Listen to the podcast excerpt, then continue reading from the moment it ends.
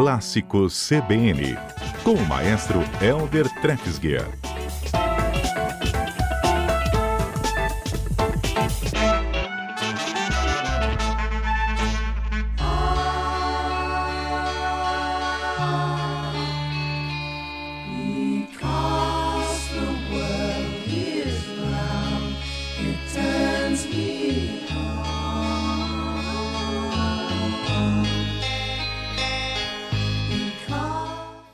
Clássico CBN, entrando no ar com o maestro Elder Trefsge.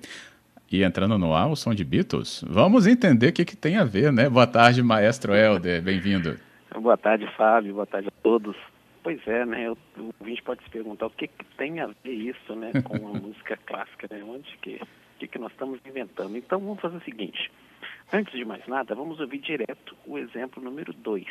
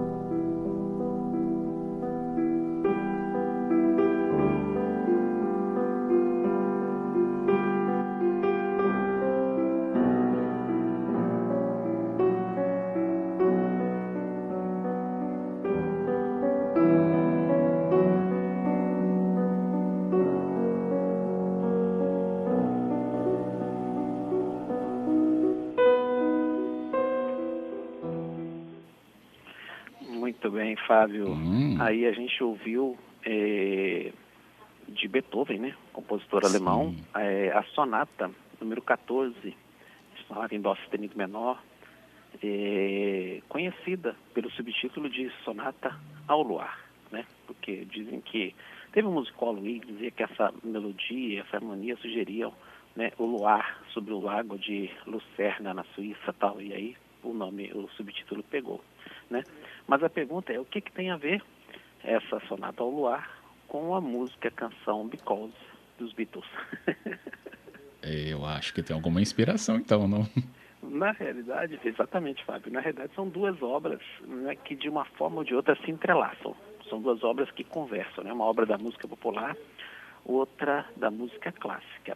É, que isso tem a ver com o ano de 1969. O que aconteceu em 1969? Em 69, o homem chegou Tanta à Lua, coisa. né? É, se celebrou o famoso festival de Woodstock. Isso. E os Beatles gravaram o seu penúltimo álbum. Eu estou entrando aqui no terreno do, do Edu Henning, né? Se eu falar alguma besteira, depois ele vai puxar minha orelha. O- os Beatles gravaram o penúltimo álbum, que é aquele que tem a famosa capa que tem os, o- os quatro atravessando a rua na faixa de pedestre, né? Acho que é Abbey Road. Isso. E nesse álbum, uma das faixas é a música Because. E parece, diz, reza a lenda, né, que em 69 é, John Lennon estava com a sua esposa Yoko Ono, não sei se em Nova York, estavam em casa, e a Yoko era pianista, tocava piano, e ela começou a tocar essa sonata de Beethoven no piano. E dizem que John Lennon ouviu, ficou muito interessado e pediu para ela tocar a introdução de uma maneira invertida, numa ordem, tocar os sons numa ordem inversa, invertida. E aí eles começaram a tocar e ele foi inicialmente assim, depois ele foi modificando. Eu até coloquei aqui para gente no exemplo número 3 a introdução do- da sonata de Beethoven normal e depois tocada de maneira invertida. Exemplo número 3. Deu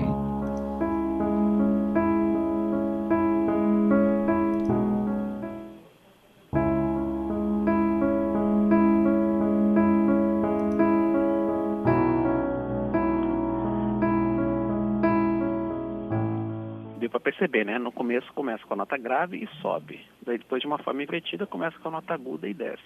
Só que Pode aí ele novo? ainda não ficou totalmente satisfeito e aí ele começou a pensar em colocar é, uma coisa, um, um som que sobe ou, ou que desce, depois sobe um pouco, depois desce mais. Foi Ah. mais ou menos assim o processo de criação da introdução da música Because, que é isso que nós Hum. vamos ouvir agora, esse processo de criação, é no exemplo número 4.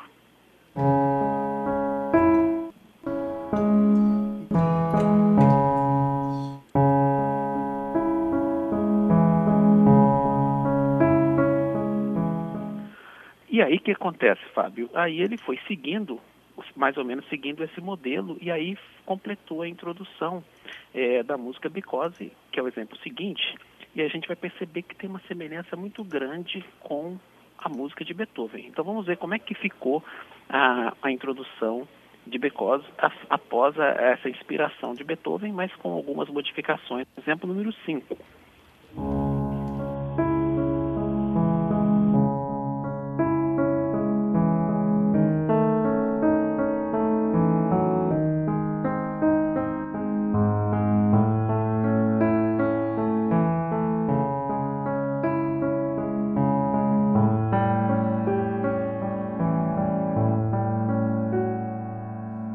Aí, Fábio, lembra?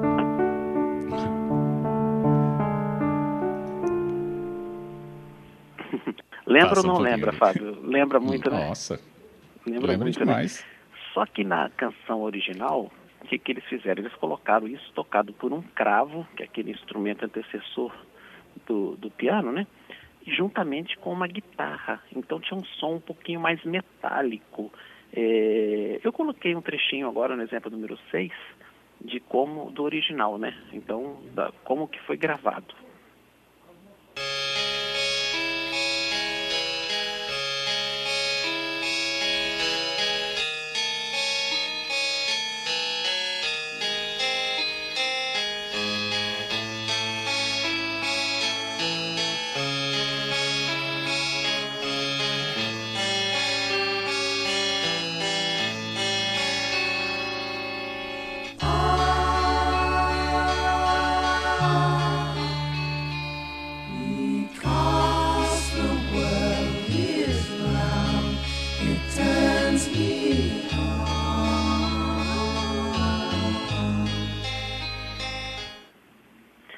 Tá aí, Fábio, que bonito, né? E ainda os nossos ouvintes podem perceber que, além de tudo, né, dessa inspiração, desse acompanhamento da sonata de Beethoven, ainda tem um arranjo vocal muito bonito, né? A três vozes. Por Só uma isso. curiosidade, na gravação, o, o, o, o John Lennon cantava a melodia, que era a parte central, das, a voz central. A voz mais grave era cantada pelo, pelo George Harrison. E o Paul McCartney fazia essa voz mais aguda, um contracantozinho mais agudo, que dá esse efeito especial aí.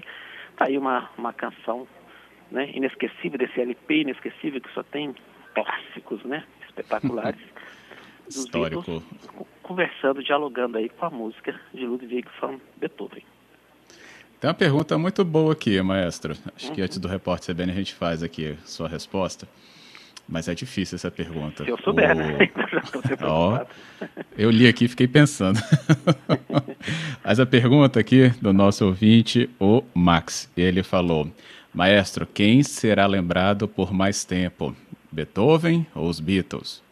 Ah, essa eu acho que é fácil. Eu acho que os dois, o, o- todos, os todos, né? Beethoven vai ser certamente lembrado para sempre, mas os Beatles também, né? Porque é, cada um na sua área, né? Da música clássica, da música popular, mas os Beatles, as canções são, são inesquecíveis, né? E dificilmente serão esquecidas. Eu acho que Ótimo. todos. Escolhe um exemplo aí pra gente voltar do repórter CBN, maestro. Combinado então, daqui a pouquinho.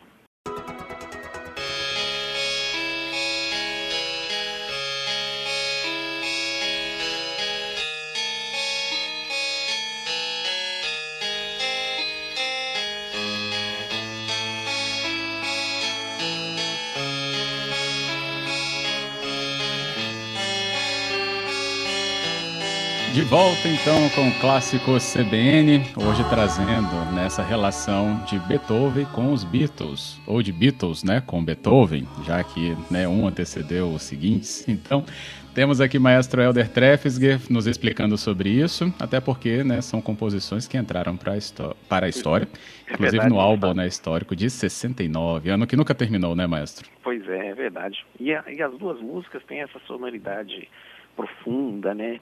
Pouco enigmática, né? A gente poderia até falar assim, enigmática tal, mas que dialogam assim perfeitamente, né? Então é isso. O, o, o John Lennon, né? Ele de fato ele modificou lá um pouco o ritmo, o pulso da música, né? Em relação ao Beethoven, ele cortou algumas coisas, inverteu a ordem, né? Mudou a ordem, inverteu, mas elas guardam certa semelhança, né? E é bom saber que a inspiração veio da dessa obra-prima de Beethoven. Então é isso, É. Fábio. Eu acho que antes do nosso clássico dos clássicos, eu só queria fazer uma menção aqui e, e dedicar esse, esse comentário de hoje à memória do nosso querido professor Luiz Paixão, que nos deixou hoje, né? É, que embora o programa seria mais adequado se a gente estivesse falando de alguma coisa do jazz, né? Que foi um grande divulgador aí do jazz, um grande nome de conhecimento, uma pessoa maravilhosa, muito querida, né? Tá aí na no, no site a Gazeta tá para quem quiser ver um pouquinho mais da, da sua biografia, uma figura sensacional aí que nos deixou hoje. Então, fica aí dedicado ao professor Luiz Paixão, nosso nosso carinho aí, nosso nossa referência a ele. Então, Isso. vamos terminar com um dos clássicos dos clássicos dos Beatles, tocado por uma orquestra aqui, tocado pela Orquestra Sinfônica de Londres. Olha. É, Yesterday.